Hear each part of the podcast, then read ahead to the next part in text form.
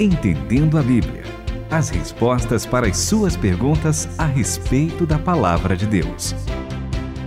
Olá para você que está entendendo a Bíblia. Eu espero que esteja mesmo com este programa que nós procuramos responder as suas perguntas a respeito do texto sagrado ou às vezes sobre doutrinas que nós encontramos no texto e a respeito das quais há muita discussão, não é, Renata? Ou, ou será que tudo é simples de resolver? Não, e é por isso que a gente tem esse programa aqui, porque por mais que a turma estude a Bíblia, parece que quanto mais a gente estuda, a gente vê para, opa, essa parte aqui eu não entendi, porque tem uma parte da Bíblia que diz isso e aí tem uma outra parte que diz aquilo. Como conseguir conciliar? Então aí o Itamir vai responder para vocês, porque daqui a pouco depois de ele se apresentar, ele vai começar a abrir a Bíblia e responder pra gente, né, Itamir? Exato, Renata e André. Um abraço para vocês dois e um abraço para cada um dos nossos ouvintes. E sabe que esse programa é um programa que a gente tem muita alegria em fazê-lo. Por quê? Porque nós estamos estudando a Bíblia. E nada melhor para um crente de que ter alegria. E a alegria que vem do Senhor vem também porque nós podemos estudar a Bíblia. Então, entender a Bíblia é fundamental. E de fato, André Renata tem passagens na Bíblia que a coisa fica meio esquisita, a gente não consegue entender logo de cara e tal. E aí então, uma pergunta outra, uma pergunta para cá, uma pergunta para lá, é que a gente vai tentando verificar os textos e entender a Bíblia. Porque uma coisa só para terminar a minha apresentação, olha só. Que, que bom, né? Muito obrigado. A Bíblia interpreta a própria Bíblia. Portanto, vamos ver o que, que temos de pergunta hoje e como que a Bíblia vai responder para nós. A resposta é da Bíblia. Então eu tô achando que é pergunta como essa, a Bíblia interpreta a própria Bíblia, a gente vai ter que ler a Bíblia inteira aqui, é, viu? Porque pra, pra responder essa... essa aqui... Pois é, difícil. E vem lá dos Estados Unidos, o Gildásio já esteve com a gente outras vezes, né? Sim, ele pergunta o seguinte: como devemos entender e ensinar a doutrina da predestinação. Gildásio, você vai numa faculdade de teologia. depois de quatro anos você vai descobrir. Você, depois de quatro anos, você aí você faz uma pós-graduação. Aí você lê a Bíblia inteira umas três, quatro vezes para descobrir que, que é meio complicado. Mas aí ele pergunta: são duas perguntas, né? Essa daí, como devemos entender e ensinar a doutrina da predestinação e se pode se dizer que o homem não tem mais o livre arbítrio.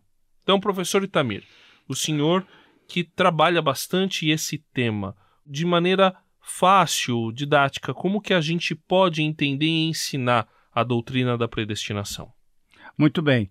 É isso que eu acho que é importante a gente a, entender logo no comecinho. Essa é uma doutrina que tem base bíblica também. Nós temos que entender isso daí. A base bíblica temos de predestinação e temos base bíblica para o livre-arbítrio. É interessante Opa, isso daí. É muito interessante. Para os dois, então. Para os dois, exatamente. E aí, a gente tem que entender primeiramente uma coisa. Todos nós somos pecadores, porque nós herdamos isso do nosso querido papai Adão e da mamãe Eva.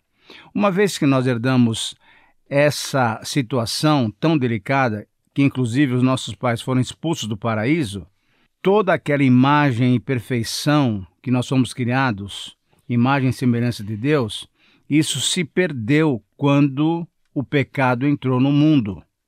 Veja só, eu não perdi nem Renata, nem André, nem o nosso querido Tiago, que está aqui na nossa frente, trabalhando na parte técnica desse programa.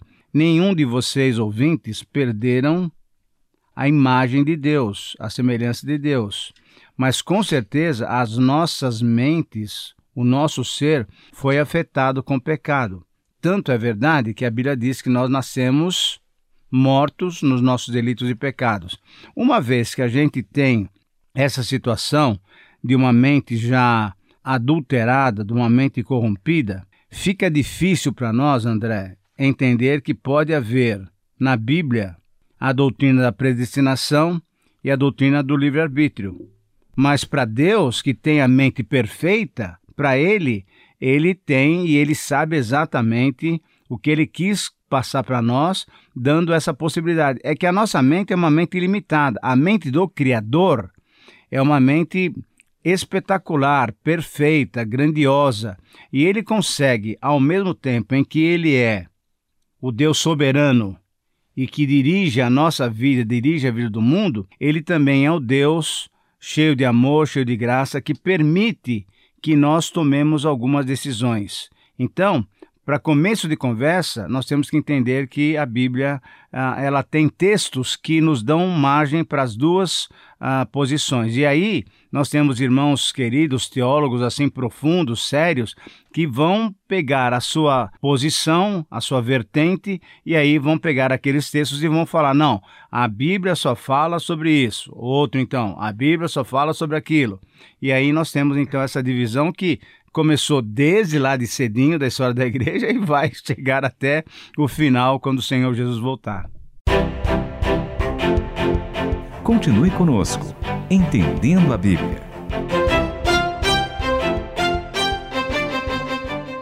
Bom, Itamir, e do seu ponto de vista, se a Bíblia menciona essas tensões, para você é mais adequado que a gente permaneça com elas ou que a gente faça como a igreja sempre fez, escolhe um lado e aí pega tudo que a Bíblia traz a respeito disso e se posiciona desse lado. É interessante, essa é uma boa pergunta. E não foi feita por e-mail, essa daí eu não sei se eu vou responder, não. Mas, na verdade, a minha posição, a minha vertente é pegar alguns versículos que, para mim, me convencem mais do que outros. E alguns versículos mostram que, como eu já mencionei, que nós nascemos em pecado o próprio Davi, quando peca, né, e vai confessar o seu pecado que ele cometeu lá com Betseba, ele fala: "Em pecado nasci, em pecado concebeu minha mãe". Significa que a mãe dele era pecadora? Não, é que a nossa natureza humana é pecaminosa. Muito bem. Então, se nós nascemos em pecado e nós nascemos mortos, conforme esse texto de Hebreus, conforme esse texto de Efésios 2, 1, diz então que nós não temos condição de fazer nenhuma opção. Um morto não quer, não deseja, não sente, não fala, não age. Portanto, como é que eu posso chegar à salvação se eu sou morto? Tem que haver um toque de Deus, tem que haver uma manifestação de Deus, tem que haver uma bondade de Deus vindo para me encontrar. E isso é tão claro na Bíblia que a Bíblia fala que quando Adão e Eva pecaram, eles se esconderam. E quem foi procurar foi Deus que foi procurá-lo. Gênesis 3, 9. Cadê você, Adão? Cadê a senhora, dona Eva? e aí, então, eles descobriram que estavam em pecado e tal. E Deus, pela sua misericórdia e graça, ah, colocou sobre eles uma cobertura, isso é, uma roupa de pele, né? Correta. Então, se eu estou morto, eu não tenho condições de querer alguma coisa. A Bíblia diz também uma outra verdade que é muito clara lá em Romanos, citando um livro dos Salmos, por exemplo: Não há justo nenhum sequer, não há quem busque a Deus.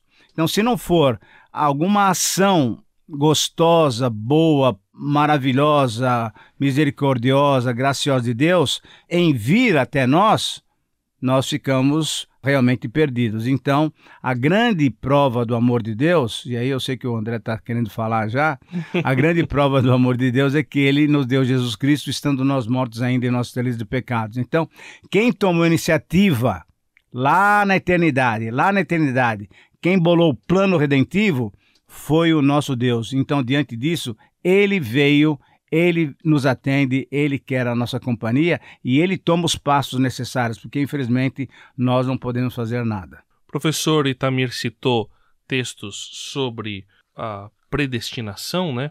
E assim, é uma doutrina bíblica, não tem como você negar isso. Agora também não tem como você negar a responsabilidade humana. Não sei se a gente pode chamar isso absolutamente de livre-arbítrio, porque livre-arbítrio, livre-arbítrio, ah, eu tenho liberdade para fazer o que eu quiser. Você tem liberdade para voar? Né? Assim, agora. Você tem liberdade para estar tá na China, estando no Brasil ao mesmo tempo? Não. Há limitações naturais da nossa liberdade. E então, agora, a questão é a responsabilidade, a responsabilidade humana. Quando nós temos diversas advertências, por exemplo, Hebreus fala, tem muitas advertências para que nós nos agarremos, nos mantenhamos firmes. As próprias cartas de Paulo, em diversos trechos, têm advertências. O que eu acho, professor, e também não sei se o senhor concorda comigo, é que parece que a Bíblia ela vai enfatizar ou a responsabilidade humana ou a soberania divina, dependendo da situação em que a pessoa se encontra. Se ela se encontra numa situação que precisa de consolo, que precisa de encorajamento, vai enfatizar a soberania divina. Deus está no controle, ele nos predestinou antes da fundação do mundo.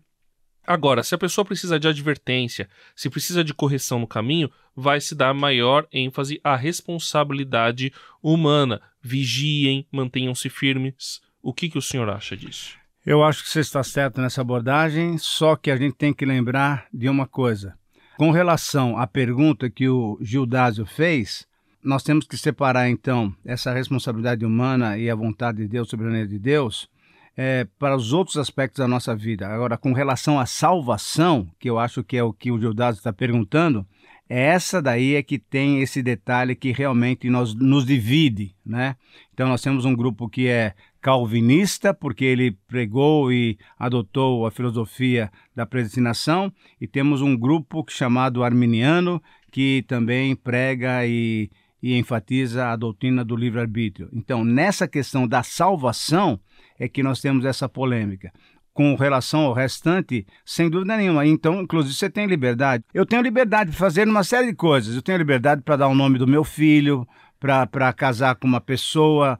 Você tem oportunidade e tem liberdade de entrar nesse emprego ou no outro emprego. Isso, graças a Deus, Deus tem nos dado. Agora, com relação à salvação, é que é o detalhe delicado que o Judas está perguntando. E a minha resposta é a Bíblia tem passagens que mostram tanto um lado como o outro, a responsabilidade humana e a soberania divina. Ai, ouvinte, talvez esse programa tenha te respondido uma parte e levantado outras perguntas em outros sentidos. E aí não tem problema, porque é gostoso bater esse papo aqui junto com vocês. Mande a sua dúvida então para ouvinte@transmundial.com.br para o WhatsApp 11 974 181 456 que a gente vai se encontrar aí num próximo. Entendendo a Bíblia, com Itamir Neves, André Castilho e Renata Burjato. Uma realização transmundial.